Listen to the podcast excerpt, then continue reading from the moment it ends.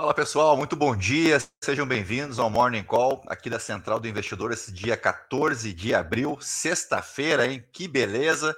Uma sexta-feira que pode confirmar aí a melhor recuperação dos mercados globais nas últimas 10 semanas, né? o melhor desempenho, aquele índice da MSCI lá, o MSCI All Country World, pode ter, então, dependendo, né, claro, do restante da sessão, a melhor semana nas últimas 10 né? É muito na esteira aí daquela sensação de que o pior já passou, se a gente pode chamar assim, né? Na, no que tange aí uh, o incremento de, de, taxas de juros ao redor de todo mundo. Uh, nessa madrugada foi a vez do Banco Central de Singapura interromper o seu ciclo de alta nos juros, a exemplo do que aconteceu nessa semana também na Índia, né, uma das maiores economias do mundo, e já havia acontecido em janeiro ou fevereiro, se não me falha a memória, no Canadá.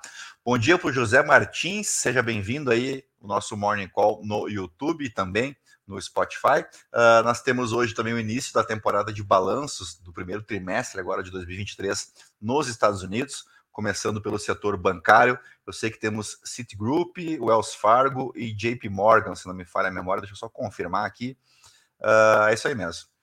JP Morgan, Wells Fargo e Citigroup relatam seus resultados do primeiro trimestre nessa sexta-feira. E agora, daqui a 10 minutos, deve começar uh, o evento lá uh, em Pequim, o encontro do presidente Lula com o Xi Jinping, presidente da China. E aí a gente vai abordar um pouquinho isso mais para frente, o que, que, se espera desse encontro, né? Uh, ao contrário do que aconteceu na primeira visita do Lula aos Estados Unidos, que não foi lá muito proveitosa, não, né? Muito pelo contrário, acho que o governo meio que veio de mãos bananas dos Estados Unidos.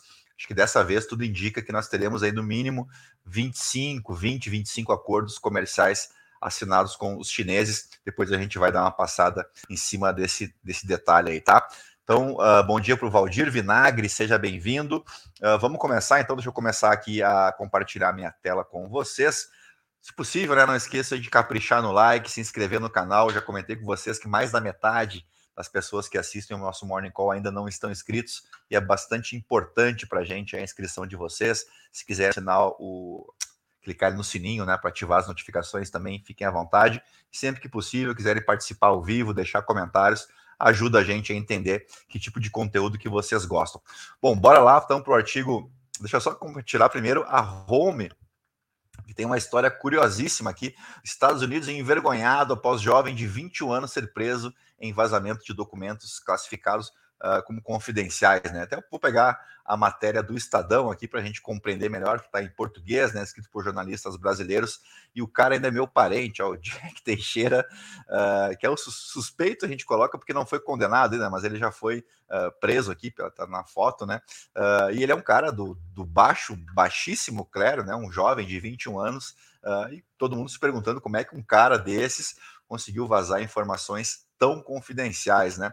Uh, ele é funcionário da Guarda Nacional, aqui ó, ele se alistou em 2019, mas ele trabalha uh, uma espécie da manutenção de cabos de fibra ótica, de comunicação, né? E tudo isso, esse compartilhamento de informações confidenciais se dá em grupelhos, aí, especialmente no Discord e no Telegram, onde esse Jack Teixeira aí era um dos líderes. Então, ó, a função dele consiste em reparar sistemas de comunicação, como fibras óticas, além de sistemas de vídeo e áudio para garantir que a rede de comunicações da Força Aérea funcione corretamente.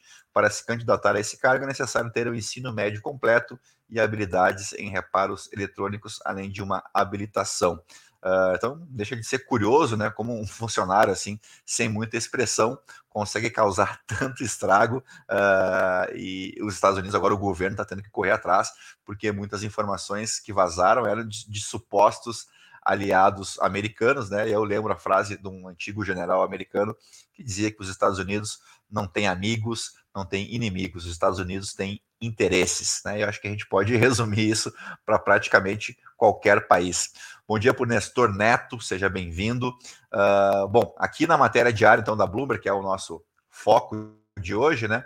Uh, o que eu comentei com vocês, o indicador de ações globais chegou ao seu maior fechamento em 10 semanas, com especulações de que o Federal Reserve e outros bancos centrais estão chegando ao fim de seus ciclos de alta.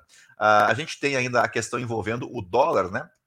Que ele está perdendo força contra a maior parte, especialmente dos países que integram o G20 Isso a gente percebe nitidamente pelo real, né, que bateu já o dólar à vista na casa dos R$ 4,92 depois de muito tempo, e dá para perceber nitidamente aqui o movimento do, pelo Bloomberg Dollar Spot Index, que realmente o dólar vem sofrendo e sofrendo bastante.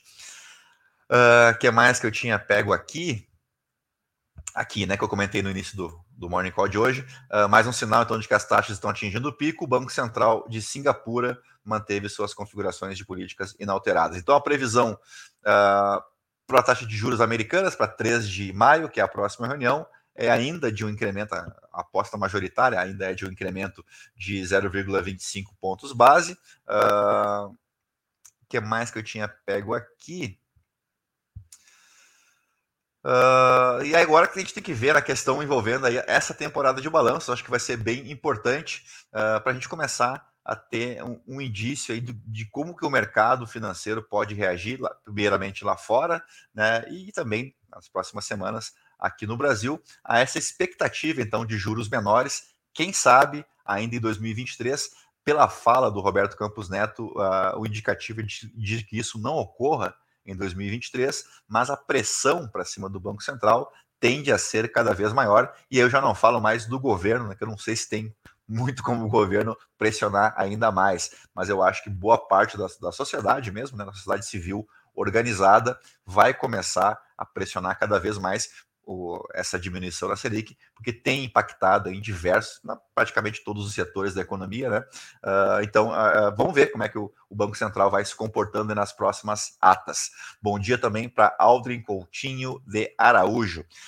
Bom, aqui no Estadão, então, temos o destaque uh, do encontro do Lula lá na. Lula lá é boa, né? Lá na China, né? Que deve voltar de malas cheias aí, de acordo com a Eliane Cantanhede aqui no Estadão, mas eu separei essa matéria do portal Metrópolis para compartilhar com vocês, tá?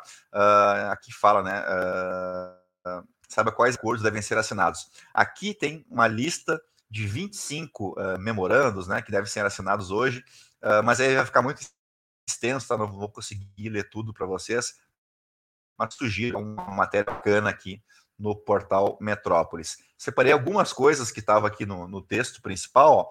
O Itamaraty e o governo do país asiático preparam assinaturas de mais de 20 acordos bilaterais, sendo um deles voltado para a construção uh, de uma sexta linha de satélites produzidos em parceria uh, né, entre o Brasil e a China. Outro acordo envolve a chinesa Huawei, que o Lula visitou lá em Xangai, se não me falha a memória, ontem, para implantação da tecnologia 5G em todo o Brasil. Uh, de acordo com o governo Lula, o tratado será assinado nesta sexta-feira e é voltado para o desenvolvimento de tecnologias de proteção do meio ambiente e de melhoria da educação básica brasileira.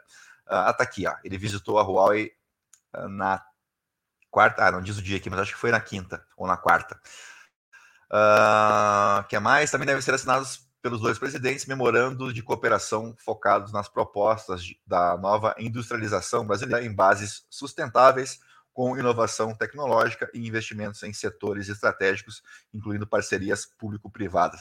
Uh, aqui acho que faz falta nesse encontro o vice-presidente, né, o Geraldo Alckmin, que também é ministro da indústria, do comércio e do setor de serviços, uh, e ele está empenhado em, em, nessa missão aí de reindustrializar o Brasil, uh, mas a gente entende né, que se, se, vai o presidente e se vai o vice na mesma comitiva, uh, não é lá muito usual, né, não é muito comum, uh, e aí ficaria a presidência aqui interinamente na mão do Arthur Lira. então, sugiro para vocês tá, darem uma lida nessa matéria do Metrópolis aqui, que depois a gente compara com o que vier de fato né, de anúncio dos dois governos desse encontro do Lula lá na China. Uh, e hoje é basicamente isso, né? A gente tem a expectativa aí do Ibovespa para encerrar uma semana bem positiva, né? A expectativa é essa, e o dólar nem se fala, né? Que se a gente ficar já no atual patamar, se a gente fechar a semana aí nos R$ 4,92, já está de excelente tamanho. Deixa eu voltar para vocês, para nossas considerações finais, nossas despedidas. Uh, queria agradecer mais uma vez a companhia de todos aí durante mais uma semana, né? Uh, se possível, deixe os comentários de vocês aí, sugestões de conteúdo, de portais que vocês costumam acompanhar para a gente tentar trazer, na medida do possível, para o nosso Morning Call diário aqui. Então, a todos, né, um bom dia, bons negócios, um bom final de semana. Lembrando que na próxima semana temos feriado de Tiradentes, então já dá para começar organizar a viagem em família a partir desse final de semana, né? Então, para vocês, bom dia, né? Cuidem-se bem e a gente se encontra novamente na segunda-feira, então, com mais um Morning Call, tá bom? Grande abraço e não esquece de deixar o like e se inscrever no canal. Tchau, fui.